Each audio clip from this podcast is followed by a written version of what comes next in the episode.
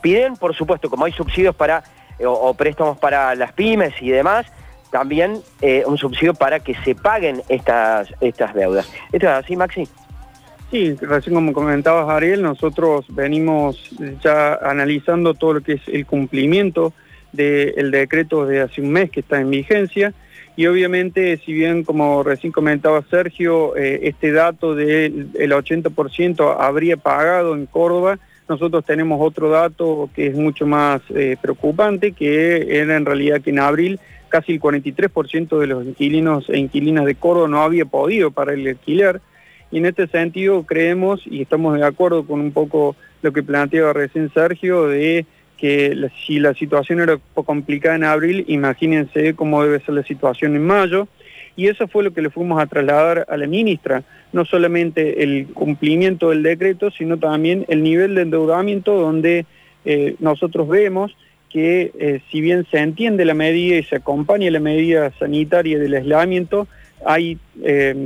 la imposibilidad de salir y generar, y generar ingresos, así que se empiecen a generar deudas y necesitamos de alguna manera una respuesta y una tranquilidad, por un lado, de tener, poder tener un techo y a su vez para no quedar en la calle y a su vez también poder eh, tener una salida y una claridad con respecto a cómo salimos de esta crisis económica. Bien, eh, se está cumpliendo con el DNU, con el decreto en el cual, bueno, se suspenden los desalojos y también aquellos alquileres que no se están pudiendo pagar eh, en este momento, que se van a pagar a partir de octubre y los intereses, porque también los intereses van a correr, o sea que se van a, no es que los intereses se, no se van a pagar, se van a pagar sí a partir de octubre, esto queda claro. Sí, sí, nosotros vemos que por un lado, eh, y que surgía de la primera, de la encuesta que hicimos en abril, eh, lo que más nos sorprendió no solamente era el tema de la, imposibilidad de pagar o el, porcentaje de aquellos inquilinos que no pudieron pagar el alquiler en abril, sino también el otro, el otro dato fue la,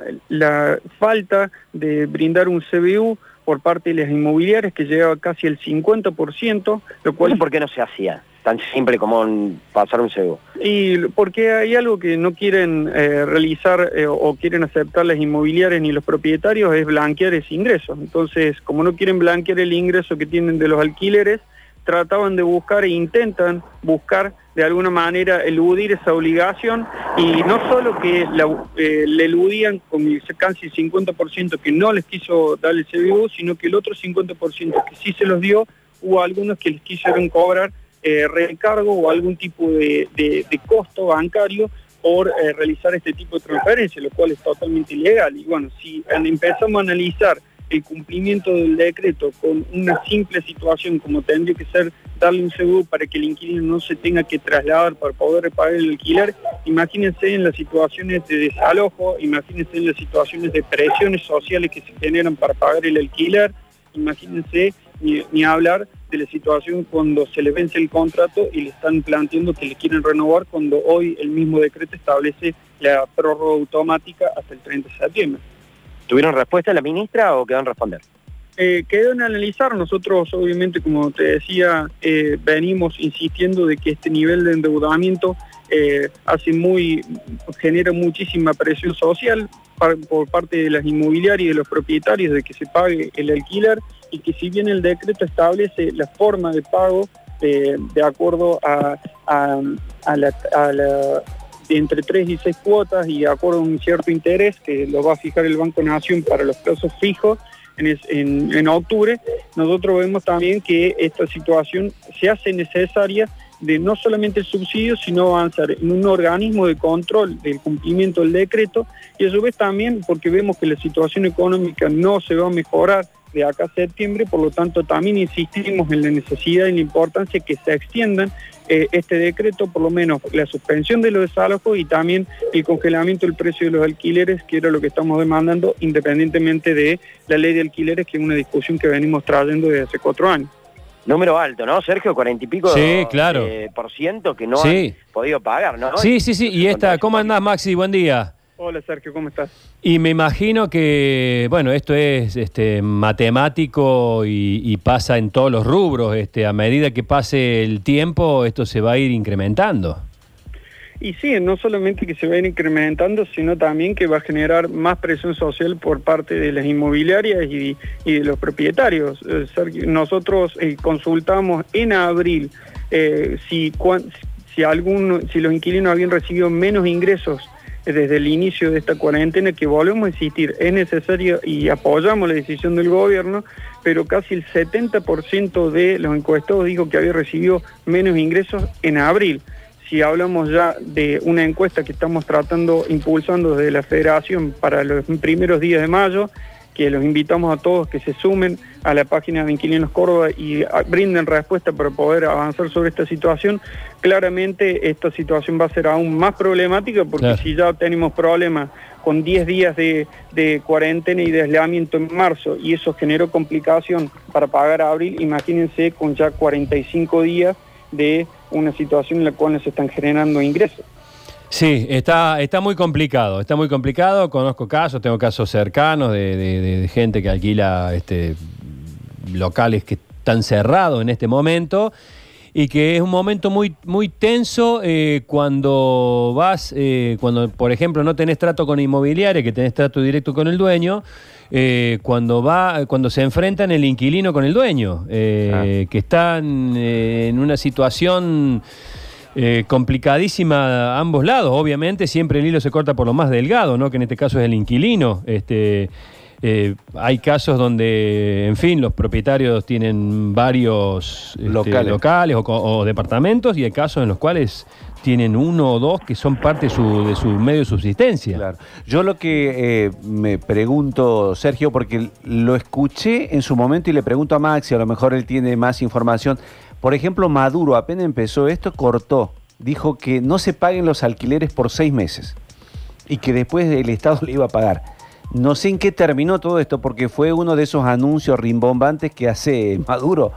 eh, sí, eh, de todos modos, acá ya hay como un millón trescientos mil sueldos que va a pagar el Estado, de privados. Claro. Sí, exactamente. Un, poco lo que, con lo que planteo, le planteamos a la ministra es que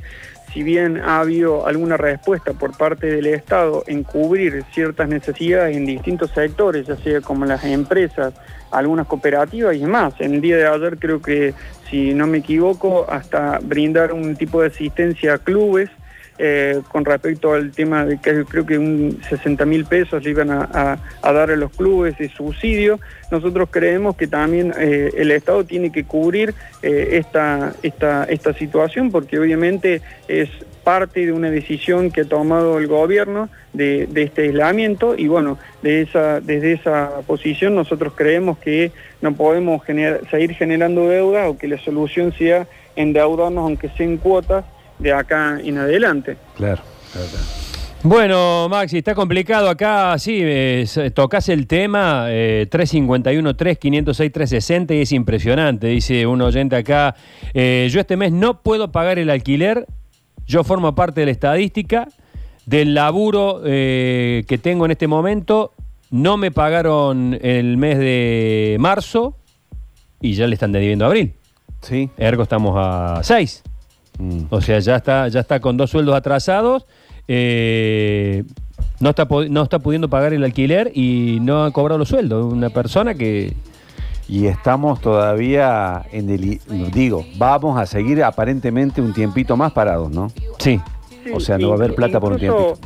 Incluso en, esa, en esa realidad es que nosotros necesitamos de que tanto ese inquilino como muchos eh, se sumen a esta encuesta de, mayo, porque también empiezan a, dar vueltas distintos datos, como el que recién comentabas, que tratan de confundir, donde plantean que la situación eh, eh, problemática o, la situación de la complicación del pago del alquiler no es tal, y que las otras complicaciones, como por ejemplo el CBU, son las, las que hoy están siendo o, eh, estando en, dentro de las, de las situaciones más problemáticas que hoy tienen los inquilinos. Y la verdad que eso dista mucho de la realidad y, recién lo comentabas incluso vos, Sergio, o sea, hoy los inquilinos, hay aquellos inquilinos que tienen un, un local comercial o una oficina eh, son, eh, están golpeados por dos situaciones, porque tanto para ejercer su profesión como también para, para vivir. Entonces, bueno, esa situación hace que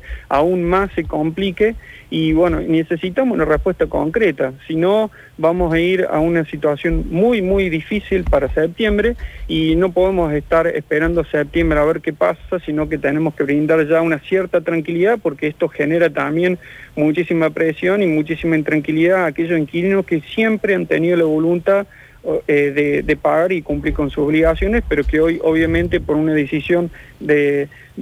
salud pública y una decisión de fuerza mayor hace que, no lo puedan hacer.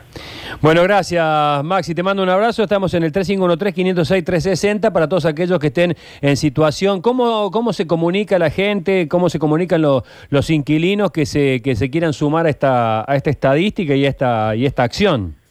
Bueno, nosotros tenemos en la página de Inquilinos Córdoba de Facebook, eh, también por las redes de Instagram y Twitter también está, está el link, ahí es una encuesta que no demora más de tres minutos, son datos que son totalmente anónimos, lo único que pedimos muchas veces es un mail por las dudas que haya muchas veces denuncias y bueno, tener una forma de poder eh, tener un contacto con ellos, pero la, encuesta es totalmente anónima y vuelvo a insistir, creo que es importante y nos lo dejó en claro la ministra que necesitamos datos concretos para poder tener políticas, no solo a nivel nacional, sino creemos que también a nivel provincial y municipal el Estado tiene que tomar una participación mucho más activa en una situación que Córdoba es muy representativa, no solo por su polo eh, industrial, sino también por su polo estudiantil que hoy está siendo muy golpeado. Bueno, te mando un abrazo y muchas gracias, ¿eh? Muchas gracias.